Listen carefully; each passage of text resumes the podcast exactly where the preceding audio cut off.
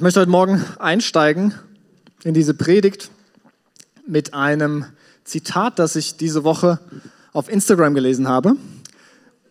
Mal nicht aus der Bibel, sondern heute mal was anderes. Und zwar von einem äh, Influencer in dem Social-Media-Bereich, der relativ bekannt ist. Und wurde mir irgendwie so angezeigt und ich habe es durchgelesen, weil es ein längerer Text war und fand das sehr interessant zu lesen. Und ich lese es euch einfach mal vor. Er schreibt unter ein Bild, das er da von sich gepostet hat, kennst du dieses Gefühl, wenn man sich Tage, Monate, vielleicht sogar Jahre auf ein besonderes Ereignis freut? Vielleicht eine Feier, ein Urlaub, Hochzeit oder ein Treffen mit jemand Besonderem. Man kann sich gar nicht vorstellen, diesen Moment je zu erleben, er wirkt so entfernt. Und dann wacht man auf und kann sich kaum noch daran erinnern, wie es war. So lange ist es schon her. Selbst das Älterwerden scheint so weit entfernt. Wie wird das Leben wohl mit 30, 40, 50 oder 60 sein? Das Übermorgen ist schon so nah und trotzdem verschwenden wir Stunden über Stunden am Handy und vor der Glotze in Klammern Netflix. Warum fehlt uns die Sensibilität für das Endliche, die Minuten und Stunden? Ich habe keine Ahnung. Aber es wird Zeit, den Moment einfach mal anzuhalten und dankbar zu sein. Wusstest du, dass gerade mal 8% der Menschheit einen Kühlschrank hat? Wann bist du das letzte Mal auf die Knie gegangen und hast Danke gesagt? Zeit wird's. Denn jetzt können wir beeinflussen, denn morgen ist schon ungewiss. Fand ich sehr interessant zu lesen von jemandem, der offensichtlich sich nicht viel damit auseinandersetzt, wenn man so sein Profil durchscrollt. Aber dann sowas irgendwie rauszuhauen und, und da, ich fand das beeindruckend zu lesen, auch diesen Satz am Ende, wann, wann bist du das letzte Mal auf die Knie gegangen und hast Danke gesagt? Von jemandem, der noch nicht mal in irgendeiner Form religiös ist, oder da einen großen Schwerpunkt auf irgendeine Spiritualität legt, der einfach sagt, hey, aber es ist doch eigentlich so wichtig, Danke zu sagen.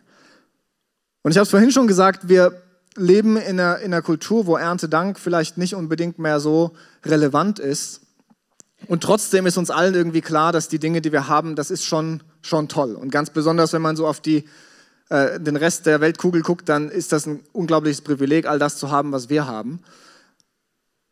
Und trotzdem geht es uns, glaube ich, allen, und kann jeder sich da gerne melden, dem es nicht so geht, wie diesemjenigen, der hier dieses, äh, dieses Zitat gepostet hat, dass es oft so ein bisschen zu kurz kommt, Danke zu sagen. Und so ein Tag wie heute, der kann uns nochmal daran erinnern und er ruft uns nochmal so ein bisschen wach. Ja, stimmt. Das ist nicht alles selbstverständlich, aber es ist trotzdem nicht etwas, was den Alltag immer so durchgängig prägt. Dass wir, wir stehen nicht jeden Morgen auf und denken, wow, danke, danke, dass ich heute leben darf. Danke, dass ich äh, ein Bett habe, in dem ich schlafen darf. Danke, dass ich was zu essen zum Frühstück habe und so weiter. Sondern das rückt schnell in den Hintergrund. Und ich glaube, es ist ganz natürlich, dass es in den Hintergrund rückt, weil wir in einer sehr von Überfluss geprägten Gesellschaft leben. Und natürlich sind nicht all die Dinge, die wir haben, so besonders wichtig und diejenigen, die uns am allermeisten so zum Dank aufrufen, sondern es sind auch vor allem die Dinge, die wir nicht haben, für die wir jeden Tag aufstehen und für die wir jeden Tag rausgehen und uns anstrengen. All die Dinge, die uns wichtig sind, weil wir Angst haben, sonst könnten wir was verpassen. Sonst kommen wir vielleicht zu kurz. Und das sind Dinge wie all die Sachen, die wir noch brauchen. Vielleicht ein Haus, vielleicht eine Wohnung, vielleicht ein Auto, vielleicht besondere Kleidung. Das sind die Orte, die wir noch besuchen wollen, weil sie so schön sind und weil wir dort gerne auch mal hingehen würden. Das sind die Erlebnisse, die wir noch machen wollen, die wir vielleicht von anderen gehört haben, die toll sind wo wir uns anstrengen wollen, dass wir das auch noch miterleben können. Den Partner, den wir noch suchen, den wir noch brauchen, weil wir jemanden an unserer Seite suchen. Das ist der Beruf, die Karriere, der Abschluss, den wir noch erreichen wollen, den wir noch mitnehmen wollen und noch viele Dinge mehr. Jeder kann die Liste für sich ausfüllen. Und all diese Dinge prägen eigentlich oder sind getrieben, und ich drücke es mal ein bisschen überspitzt aus, von so einer Angst, was zu verpassen. Von so einer Angst, zu kurz zu kommen, weil ich könnte ja was nicht mitnehmen, was andere haben. Oder ich könnte ja was nicht mitnehmen, das ich erreichen könnte, wenn ich mich noch ein bisschen mehr anstrenge. Das Problem bei alledem, und das ist im Grunde genommen die Art und Weise, wie auch unsere ganze Gesellschaft funktioniert, auch durch Werbung und so weiter, wird immer suggeriert, das ist das, was du noch brauchst, das ist das, was du noch haben müsstest, das ist das, was du noch erleben solltest, damit du glücklich wirst. All das verstellt den Blick darauf, was eigentlich schon da ist. Es verstellt den Blick darauf, auf die Dinge, die wir jeden Tag haben, für die wir dankbar sein können. Und deswegen fand ich so super, dass auch die Celine das hier gerade nochmal geteilt hat, auch so was sehr Persönliches. Dinge, für die wir dankbar sein können, die, die man vielleicht gar nicht so direkt wahrnimmt, Aber wenn man sich mal eine Minute nimmt, dann ist es plötzlich ganz präsent. Und deswegen würde ich ganz zum Anfang jetzt hier mal so eine halbe Minute, Minute nehmen, wo wir einfach mal still sind und jeder kann für sich nachdenken, was sind eigentlich die Dinge, für die ich heute dankbar bin. Und das muss keiner aussprechen, aber dass wir uns einfach mal kurz diese Minute nehmen und mal kurz nachdenken. Heute Morgen bin ich aufgestanden, wofür kann ich heute eigentlich dankbar sein? Es wird jedem hier wahrscheinlich was anderes durch den Kopf gegangen sein, während er gerade so nachgedacht hat. Und ich hoffe, dass das einen Anstoß gibt, bei jedem Einzelnen hier, auch solche Momente häufiger mal einzulegen und das wirklich auch zu einem Ritual zu machen. Vielleicht ein bisschen länger als eine Minute, weil es hilft, sich zu fokussieren und präsent zu sein in dem Moment, in dem man gerade ist und nicht nur beschäftigt damit zu sein, die Dinge zu erreichen, die man vielleicht noch bräuchte. Und trotzdem glaube ich oder befürchte ich, dass es, wenn die neue Woche losgeht, morgen früh, Montagmorgen, dass dann doch alles wieder so ist wie beim Alten und man rennt eben den Dingen nach, die man nachrennen muss und es ist nicht so viel Präsenz da. Und deswegen möchte ich dir eine Frage hier an den Anfang auch oder in, diesem Gottesdienst stellen. Und das ist die Frage, wie können wir eigentlich eine Kultur der Dankbarkeit pflegen? Wie können wir eine Kultur pflegen, in dem Dankbarkeit tatsächlich jeden Tag ein ganz essentielles Element des Tages ist? Dass es nicht irgendwie vorbeihuscht oder so wie in dem Zitat dieses Influencers, dass man sich einmal in ein paar Monaten mal Gedanken macht, hey, oh, eigentlich könnte ich ja dankbar sein, sondern wie kann das ein Teil von unserem Alltag werden? Und wir schauen uns jetzt schon eine ganze Zeit lang das Leben der ersten Christen an in der Apostelgeschichte. Und wenn wir dort hineinschauen, dann finde ich es ganz spannend, dass wir bei den Aposteln erkennen können, die ersten Christen, die da irgendwie losgelaufen sind vor 2000 Jahren, dass die scheinbar nicht von der Angst getrieben wurden, irgendwas zu verpassen oder irgendwie zu kurz zu kommen dass das irgendwie in keinem Punkt der Apostelgeschichte vorkommt, dass da Einzelne sagen, oh, das hätte ich aber noch gerne gemacht. Es sei denn, es ist ganz klar darauf ausgerichtet, wie kann ich anderen Menschen noch dienen. Aber da ist keiner rumgerannt und hat gesagt, ah, das, das hätte ich aber gerne noch erlebt oder das Land hätte ich gerne noch mal gesehen oder das hätte ich gerne noch mal gekauft. Sondern irgendwie waren die von was ganz anderem getrieben. Und es gibt zwei Stellen in der ganzen Apostelgeschichte, wo Ressourcen oder Reichtum ganz konkret genannt werden. Zwei Stellen, in denen ganz explizit von Silber und Gold die Rede ist.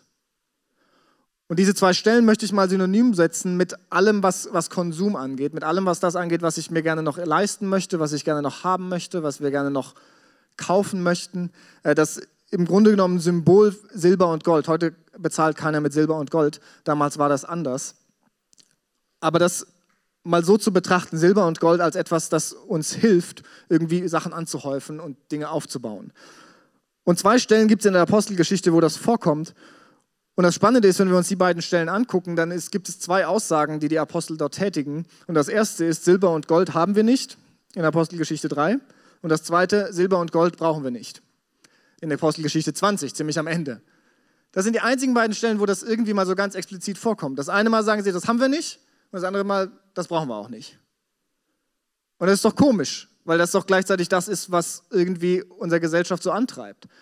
Und der eine oder andere möchte ja sagen, naja gut, aber Silber und Gold brauche ich auch nicht. Ich bin auch schon glücklich mit dem, was ich, was ich so habe äh, um mich rum und ich muss jetzt nicht furchtbar reich sein. Aber selbst die Dinge haben wir uns irgendwie auch gekauft, weil wir danach gestrebt haben, mehr und mehr zu haben. Und deswegen finde ich es so spannend, die, die Apostel anzuschauen, weil sie da auch Begründungen für finden weil sie es nicht einfach nur so leben, sondern wir wollen uns mal eine Stelle anschauen, in der Apostel Paulus das ein bisschen konkreter macht. Und zwar Apostelgeschichte 20, Vers 32. Das ist eine Stelle, wo der Apostel Paulus weggeht von der Stadt Ephesus und er verabschiedet sich von den Christen dort und er hält so eine kleine Abschiedsrede und ziemlich am Ende dieser Rede sagt er, und nun, Brüder, übergebe ich euch Gott und dem Wort seiner Gnade, das die Kraft hat, euch aufzuerbauen und ein Erbteil zu geben unter allen Geheiligten. Silber und Gold oder Kleidung habe ich von niemandem begehrt. Ihr wisst ja selbst, dass diese Hände für meine Bedürfnisse und für diejenigen meiner Gefährten gesorgt haben. In allem habe ich euch gezeigt, dass man so arbeiten und sich der Schwachen annehmen soll. Eingedenk der Worte des Herrn Jesus, der selbst gesagt hat, geben ist glückseliger als nehmen. Was Paulus hier beschreibt, ist, dass er nicht gefragt hat nach Gold, Silber oder Kleidung oder nach irgendwelchem Reichtum, sondern dass er selber auch gearbeitet hat. Und das bringt zum Ausdruck, dass es natürlich nicht darum geht, dass wir alle irgendwie nur noch so dahin leben, äh, ohne in irgendeiner Form was zu verdienen, sondern er sagt, eigentlich habe ich die ganze Zeit auch gearbeitet und habe für das gesorgt, was irgendwie, was ich so zum Leben gebraucht habe. Und alles, was irgendwie noch da war, das habe ich den Armen und den Schwachen gegeben. Und er ermuntert hier die Gemeinde in Ephesus und sagt, macht's doch so, wie ich es gemacht habe, ein Leben so zu führen. Ich habe nicht nach groß nach Silber und Gold und nach Kleidung, nach Reichtum gefragt, sondern ich habe mein Leben gelebt im Vertrauen auf Gott und für andere. Und die zwei Dinge, die hier irgendwie rauskommen in dieser kurzen Passage, ist ganz am Anfang, wo er sagt, was ich vorgelesen habe, ich übergebe euch Gott und dem Wort seiner Gnade. Dass das etwas ist, was ihn angetrieben hat und was ihm auch wichtig war für die Gemeinde in Ephesus. Zu sagen, ich vertraue Gott und ich übergebe euch Gott und ich lebe auch selbst in dem Bewusstsein, dass ich Gott übergeben bin. Damit, und das ist der Grund oder das, was das bewirkt, damit ihr auferbaut werdet und damit ihr ein Erbe habt oder anders formuliert eine Perspektive, eine Hoffnung für die Zukunft.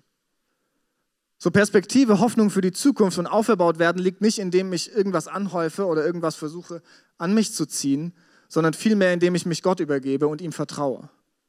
Und die zweite Haltung, die hier rauskommt, die Paulus hier ausdrückt, ist, dass sein Blick ganz auf das Reich Gottes fokussiert war.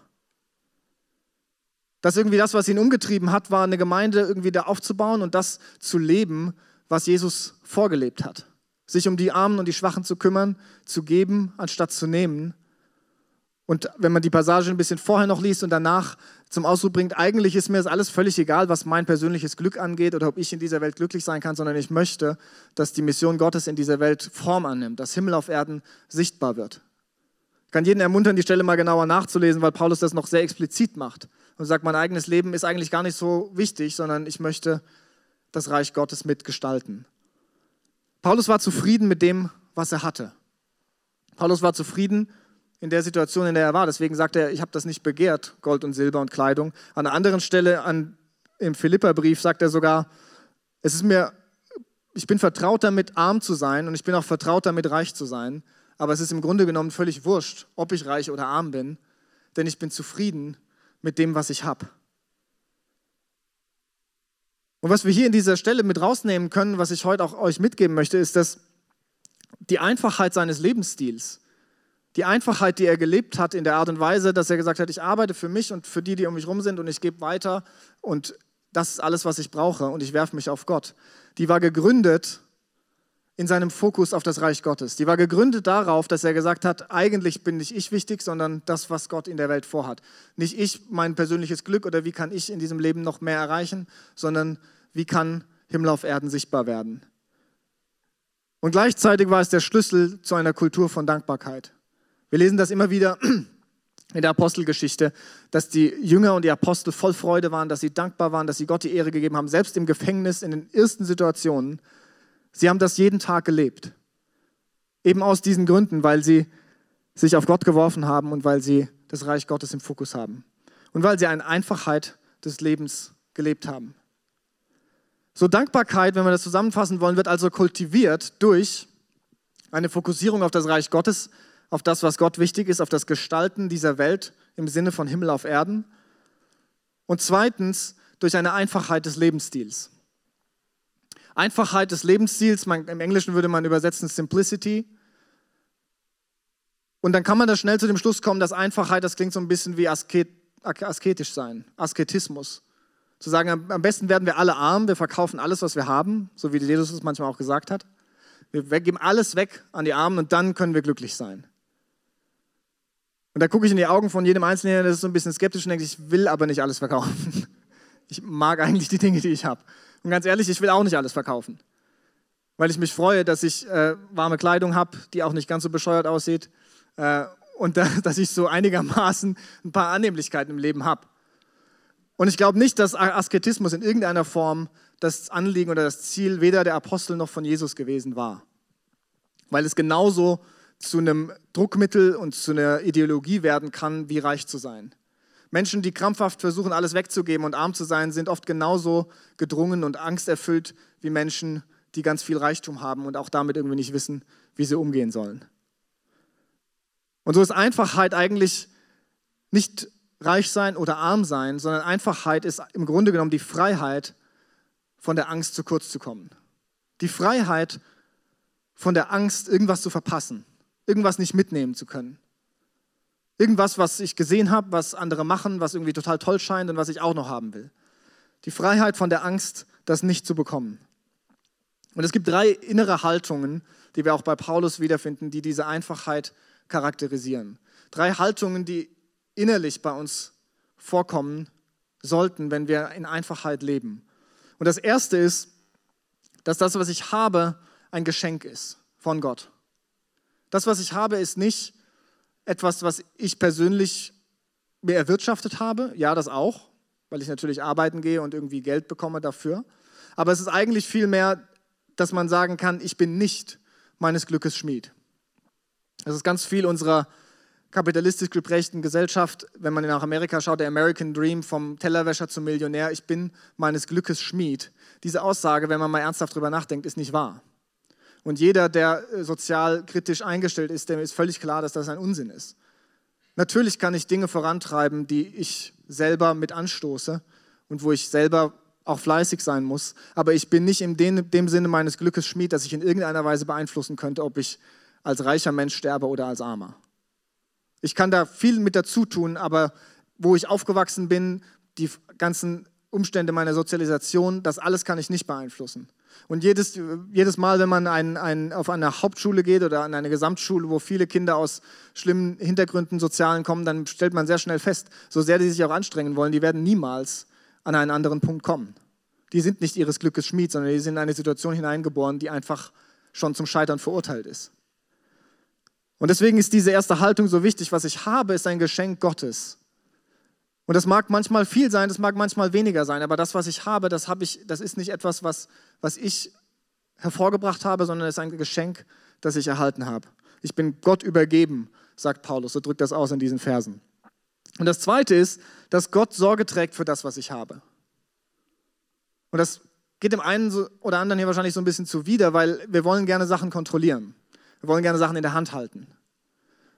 Und zu vertrauen, dass Gott Sorge dafür trägt, das ist so ein bisschen wie Kontrolle abgeben. Und das fühlt sich manchmal nicht so ganz gut an, weil Vertrauen etwas ist, das erst wachsen muss und das nicht von Anfang an da ist. Und trotzdem ist es ein Trugschluss zu glauben, dass Reichtum und, und mehr Kontrolle in irgendeiner Form unsere Angst mindern könnten, zu kurz zu kommen. Sören Kierkegaard, der bekannte Philosoph, hat das mal so ausgedrückt. Er hat gesagt, Reichtum und Überfluss kommen scheinheilig gekleidet in Schafskleidung und geben vor, Sicherheit vor Ängsten zu bieten. Und sie werden dann zum Objekt der Angst. Sie sichern einen Menschen vor Ängsten so gut wie der Wolf, der für die Sicherheit der Schafe eingesetzt wird, um sie vor dem Wolf zu beschützen.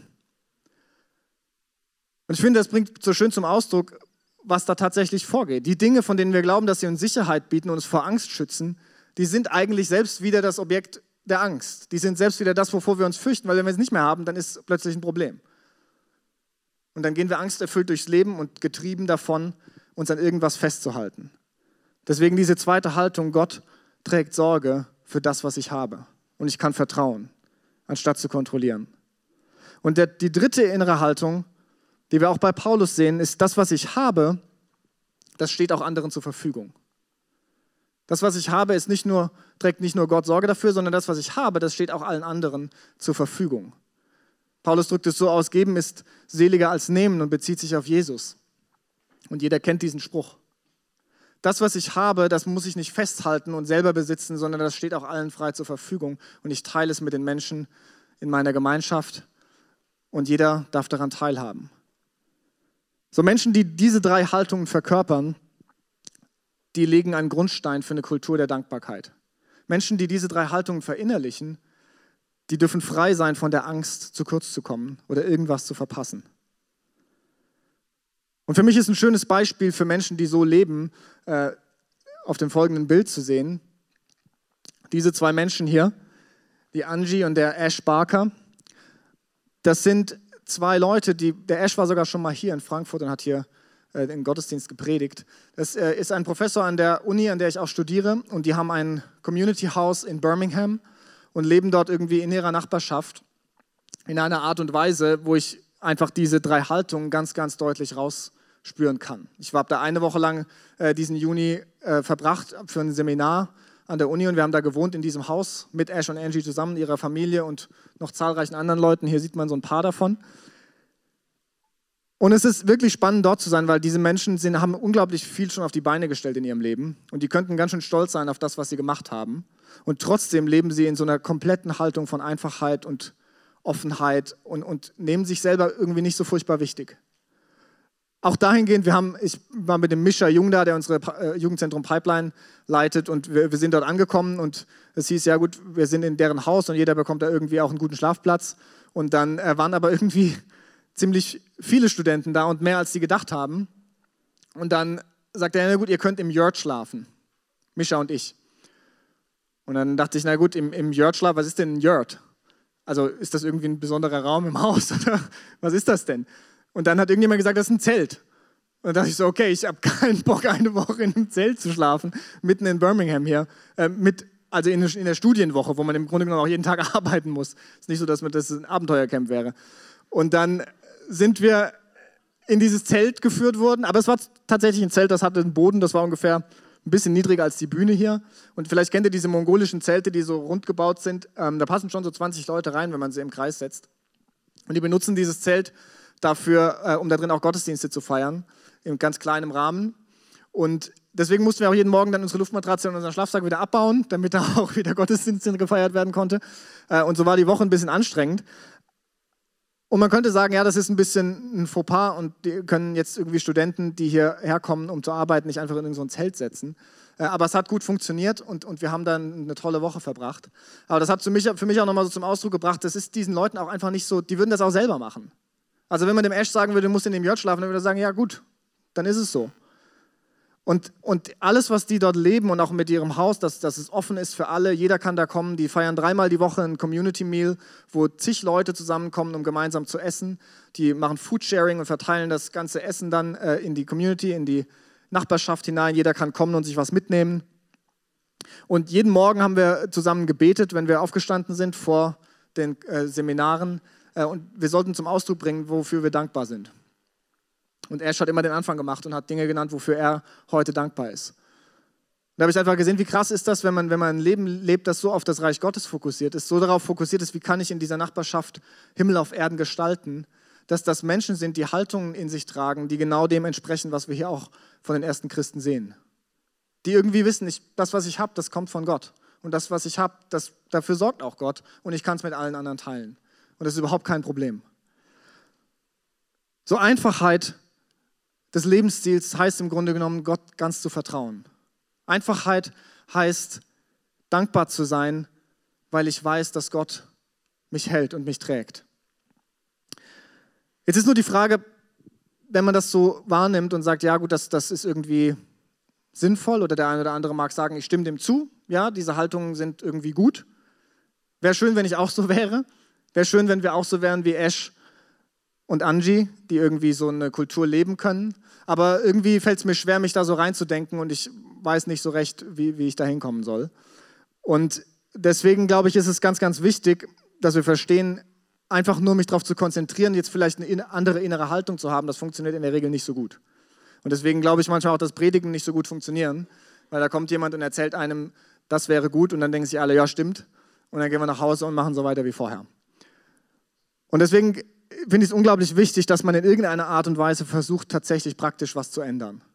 Und da hat mir ein Satz auch von, von Richard Rohr sehr geholfen. Richard Rohr im Englischen heißt er, ich sage immer Richard Rohr, das gefällt mir besser.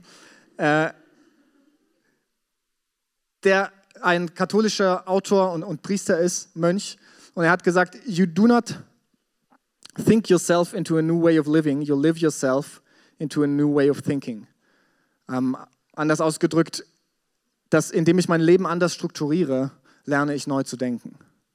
Und nicht indem ich krampfhaft versuche, anders zu denken, dass ich das dann irgendwie schaffe. Dass ich irgendwie schaffe, wenn ich, wenn ich, wenn ich mehr darüber nachdenke, anders zu sein, dann bin ich auch irgendwann anders. Sondern nein, indem ich mein Leben anders ausrichte und anders strukturiere, lerne ich auf eine neue Art und Weise zu denken. Und natürlich kommt Veränderung von innen heraus, aber es muss auch irgendwie von außen angestoßen werden. Und deswegen möchte ich mal ein paar Grundsätze weitergeben, ein paar Grundsätze, die einen Lebensstil der Einfachheit mitprägen können von außen. Und das einfach mal so aneinander rein und vielleicht einfach damit auch einen Anstoß für jeden Einzelnen hier geben. Wie kann ich auch ein Leben leben, das mehr von Einfachheit geprägt ist und wie kann ich von außen da Anstöße setzen? Und das erste wäre dabei, kaufe nur Dinge, die du wirklich brauchst. Ich kenne viele Leute, die brauchen fast alles. Mir fallen bestimmte Personen ein, die würden mir für jede Sache, die sie kaufen, eine tolle Begründung liefern können, warum sie das brauchen. So, die Frage bei dem Ganzen ist, was, ist denn, was sind denn die Parameter dafür zu fragen, was brauche ich denn? Und da würde ich wieder sagen, genau das, was, was wir gelesen haben, die Fokussierung auf das Reich Gottes, die Fokussierung darauf, wie kann ich Himmel auf Erden sinnvoll gestalten mit anderen. Das macht im Grunde genommen schon die Grundlage dafür aus, was brauche ich eigentlich. Was sind eigentlich die Dinge, die ich tatsächlich brauche und die auch einen Nutzen haben? Und was sind Dinge, die eigentlich nur so irgendwie das Leben ein bisschen angenehmer gestalten oder mir vielleicht helfen, irgendwas nicht zu verpassen? Und das Zweite ist, mach es dir zur Gewohnheit, Dinge wegzugeben. Wir alle kennen das Gefühl, dass wir Dinge haben, die, die, da hängen wir irgendwie dran, auch wenn wir sie nicht brauchen. Vielleicht nur als Statussymbol, vielleicht nur als etwas, das uns gut aussehen lässt, aber eigentlich brauchen wir sie nicht. Und irgendwie hängen wir dran, aber sie sind nutzlos. Und deswegen die Gewohnheit zu haben, auch Dinge einfach wegzugeben und vielleicht mal zu überlegen, hey, die coole Stereoanlage, die ich zu Hause stehen habe, da habe ich schon seit zwei Jahren keine Musik mehr drauf gehört. Vielleicht hört jemand anders gerne Musik und dem könnte ich die einfach geben. Und das ist sicherlich nichts, was man jeden Tag macht, aber es kann einen Anstoß setzen, mal neu drüber nachzudenken, was brauche ich denn eigentlich? Und wer könnte eigentlich mit den Dingen, die ich habe, was Besseres anfangen? Und das Dritte ist, genieße Dinge, ohne sie zu besitzen. Wir alle besitzen gerne Dinge, weil wir sie dann kontrollieren und festhalten können. Dinge zu genießen, die wir nicht besitzen, tun wir auch ab und an, aber ich glaube, dass es ein großer Schlüssel zu mehr Einfachheit ist, wenn man sich daran freuen kann an Sachen, die man gar nicht hat. Carsharing ist ein so ein Beispiel. Warum brauche ich ein eigenes Auto, wenn es so viele Möglichkeiten gibt, das zu teilen? Ich sage immer wieder, dass den Garten, den wir als Familie zu Hause haben, das ist mit der größte Garten von euch allen hier. Keiner von euch hat so einen großen Garten wie wir. Der ist fast so groß wie ein Fußballfeld. Mit vielen großen Bäumen drauf, einem Sandkasten, riesig groß, so groß wie die ganze Bühne. Die Frieda kann im Sandkasten spielen, der ist so groß wie ein Schwimmbecken. Aber das ist nicht unser Sandkasten, sondern da sind halt auch noch 100 oder 200 andere Leute, die das mitbenutzen. Und diesen Garten auch. Aber es ist trotzdem unser Garten. Es ist trotzdem der Garten, in dem wir sein können, in dem wir Beziehungen mit anderen pflegen können. Und wir können den genießen. Und ich freue mich da, äh, unter den Bäumen zu sitzen, auch wenn es nicht meine eigenen sind. Warum muss, ich sie, warum muss ich sie besitzen, um sie genießen zu können? Und das vierte ist, halte dich an Jesu Gebot nach einer klaren Rede. Jesus sagt einmal in der Bergpredigt, eure Rede sei, sei ja, ja und nein, nein. Alles darüber hinaus ist nicht richtig. Und er meint damit, dass das, was wir sagen, dass das echt ist, dass das nicht irgendwie von Ambiguität geprägt ist, äh, sondern einfach genau gerade raus das ist, was wir meinen. Und vielleicht kennt jeder von euch die Situation, dass wenn man irgendwo eingeladen ist, auf eine Party, auf einen Geburtstag, was auch immer, und man denkt sich, ah, ich weiß nicht, ob ich da hingehen soll, weil vielleicht kommt noch was Besseres um die Ecke. Ich sag mal, ja, vielleicht bin ich da. Und einen Tag vorher überlegt man sich, ach, da habe ich ja noch mal eine andere Option, da geht jemand zum Bowling oder sonst wohin, gehe ich lieber damit. Und es ist ein Zeitgeist, den wir auch erleben, dass man sich nicht festlegen möchte, weil es könnte ja was Besseres um die Ecke kommen. Und ich glaube, dass das auch eine, eine Einfachheit prägt, wenn man einfach sagt, ja, wenn mich jemand zu was einlädt und ich finde das gut, dann bin ich da. Und wenn dann dazwischen irgendwas anderes kommt, dann sage ich nein. Ich, selbst wenn ich dann vielleicht was Cooles verpasse, aber dass diese Angst, zu kurz zu kommen oder irgendwas Tolles nicht mitzunehmen, eben nicht das bestimmende Element ist, sondern die Zusage, die Einfachheit, die Ehrlichkeit mit unseren Mitmenschen, dass das ein großer Schlüssel dazu ist, einfacher zu leben. Und das Fünfte ist, entwickle eine tiefe Wertschätzung für die Schöpfung. Ich weiß nicht, wer von euch gerne im Wald spazieren geht, ich mache es gerne. Oder einfach mal draußen in der Natur ist, aber das hilft total, wenn man sich mal mehr bewusst darüber wird, wie großartig sind eigentlich die Dinge, die Gott geschaffen hat. Und es muss nicht nur die Natur sein, es kann auch hier in der Stadt sein, all die Dinge, die gebaut wurden, all die tollen Bauwerke, die wir haben, das Theater hier, wenn man rausgeht, sich das von außen anguckt, dass man mal mehr wahrnimmt, was sind eigentlich die wunderbaren Dinge, die wir jeden Tag bestaunen dürfen. Und sich das mal auch zu einer Gewohnheit macht, da mehr Wertschätzung entgegenzubringen. Und das sechste und vorletzte, ich verweigere jeden Konsum von Dingen, deren Erzeugung zur Unterdrückung führen. Verweigere jeden Konsum von Dingen, von denen du weißt, dass ihr Wert eigentlich zu gering ist. Das heißt, dass sie jemand hergestellt hat unter unmenschlichen Umständen. Und da spielt im Grunde genommen die ganze Fair-Trade-Bewegung und alles, was damit dazugehört, dass man Menschen einen gerechten Lohn bezahlt, mit hinein. Biologischer Anbau und so weiter. Aber was da das Allerwichtigste ist, glaube ich, ist, dass es den Dingen einen Wert gibt. Und die Massenprodukte, die wir haben, die sind im Grunde genommen wertlos. Wenn wir irgendwo im Aldi einkaufen und die ganzen billigen Sachen, das ist wertlos, weil es im Grunde genommen massenhaft hergestellt wird. Und indem wir verweigern zu sagen oder verweigern diese Dinge zu kaufen, sondern uns darauf fokussieren, Dinge zu kaufen, die gut und sauber hergestellt wurden, dann müssen wir mehr Wert zumessen und dann lernen wir auch mehr Dankbarkeit. Dinge, die einen Wert haben, weil sie auf eine tolle Art und Weise hergestellt wurden, weil Menschen sich damit Mühe gegeben haben, die sind wertvoller als andere, deswegen sind sie auch teurer und deswegen kann man auch weniger davon kaufen. Und das ist ein, ein super Schlüssel, um zu sagen, ich lerne einen neuen Lebensstil der Einfachkeit zu leben. Und das siebte, um den Kreis zu schließen, ist, wende dich von allem ab oder sei auf der Hut vor allem, das dich davon ablenkt, das Reich Gottes an erste Stelle zu stellen. Es gibt eine Menge tolle Dinge, es gibt eine Menge gute Dinge, aber es ist ein Problem, wenn sie uns von dem Besten ablenken. Und das Beste ist immer zu fragen, wie kann ich Gott nachfolgen, wie kann ich sein Reich hier auf dieser Welt mitgestalten. Und wenn es gute Dinge sind, die uns ablenken, dann ist es trotzdem ratsam zu sagen, das lasse ich sein, da wende ich mich ab von weil ich glaube, dass es etwas Besseres gibt, etwas, das wichtiger ist. So Jesus ganz nachzufolgen und das alles an die erste Stelle zu stellen, das führt von innen heraus zu mehr Vertrauen, zu mehr Einfachheit und im Endeffekt zu mehr Dankbarkeit. Das führt im Endeffekt dazu, dass wir jeden Morgen aufstehen dürfen mit dem Vertrauen darauf, dass Gott für uns sorgt, dass das, was wir haben, von ihm ist, dass wir es teilen dürfen und dass wir dankbar sein dürfen. Ein Leben, das von solcher Einfachheit geprägt ist, das ist, davon, das ist dadurch charakterisiert, dass man Montagmorgen, morgen früh aufstehen kann und sagen, danke, dass ich lebe. Danke, dass all das, was da ist, dass ich das genießen darf. Und ich muss es nicht kontrollieren und ich muss es nicht irgendwie festhalten und ich muss es nicht irgendwie vor anderen schützen, sondern es ist mir gegeben und ich darf es teilen und ich darf jeden Tag neu Danke dafür sagen. Dankbar sein muss nicht auf einen Tag im Jahr beschränkt sein. Das ist nicht nur Erntedank, wo man wieder einen neuen Impuls setzt. Hey, da gab es ja was, was auch noch wichtig ist. Sondern Dankbarkeit kann und sollte eine Kultur werden, die wir jeden Tag leben. Und das wünsche ich mir für jeden Einzelnen, das wünsche ich mir für, mir, für mich selber, dass es zu einer Kultur wird, wo Einfachkeit des Lebensstils ganz mit ausschlaggebend dafür ist, dass ich jeden Tag dankbar sein kann. Selbst für die kleinsten Dinge, weil ich sie nicht festhalten muss, weil ich sie nicht kontrollieren muss weil ich nicht in Angst leben muss, irgendwas zu verpassen. Paulus und die Apostel haben Gott ganz und gar vertraut und die haben das gelernt und das lesen wir. Und deswegen ist es so spannend und so toll, die ganze Apostelgeschichte zu lesen, weil es uns im Grunde genommen einen Lebensstil nahe bringt und uns in eine Welt mit hineinnimmt, wo man lernt, was heißt es denn eigentlich in dieser Einfachheit jeden Tag zu leben und was heißt es, solche Dankbarkeit zu kultivieren. Paulus schreibt an einer Stelle im Epheserbrief, ziemlich am Ende und sagt, seid dankbar und sagt Gott Dank alle Zeit und für alles. Sagt alle Zeit Dank und für alles. Das ist ein bisschen sehr global, wenn ihr mich fragt. Weil alle Zeit Dank zu sagen und für alles Danke zu sagen, das ist so ein bisschen übertrieben fast.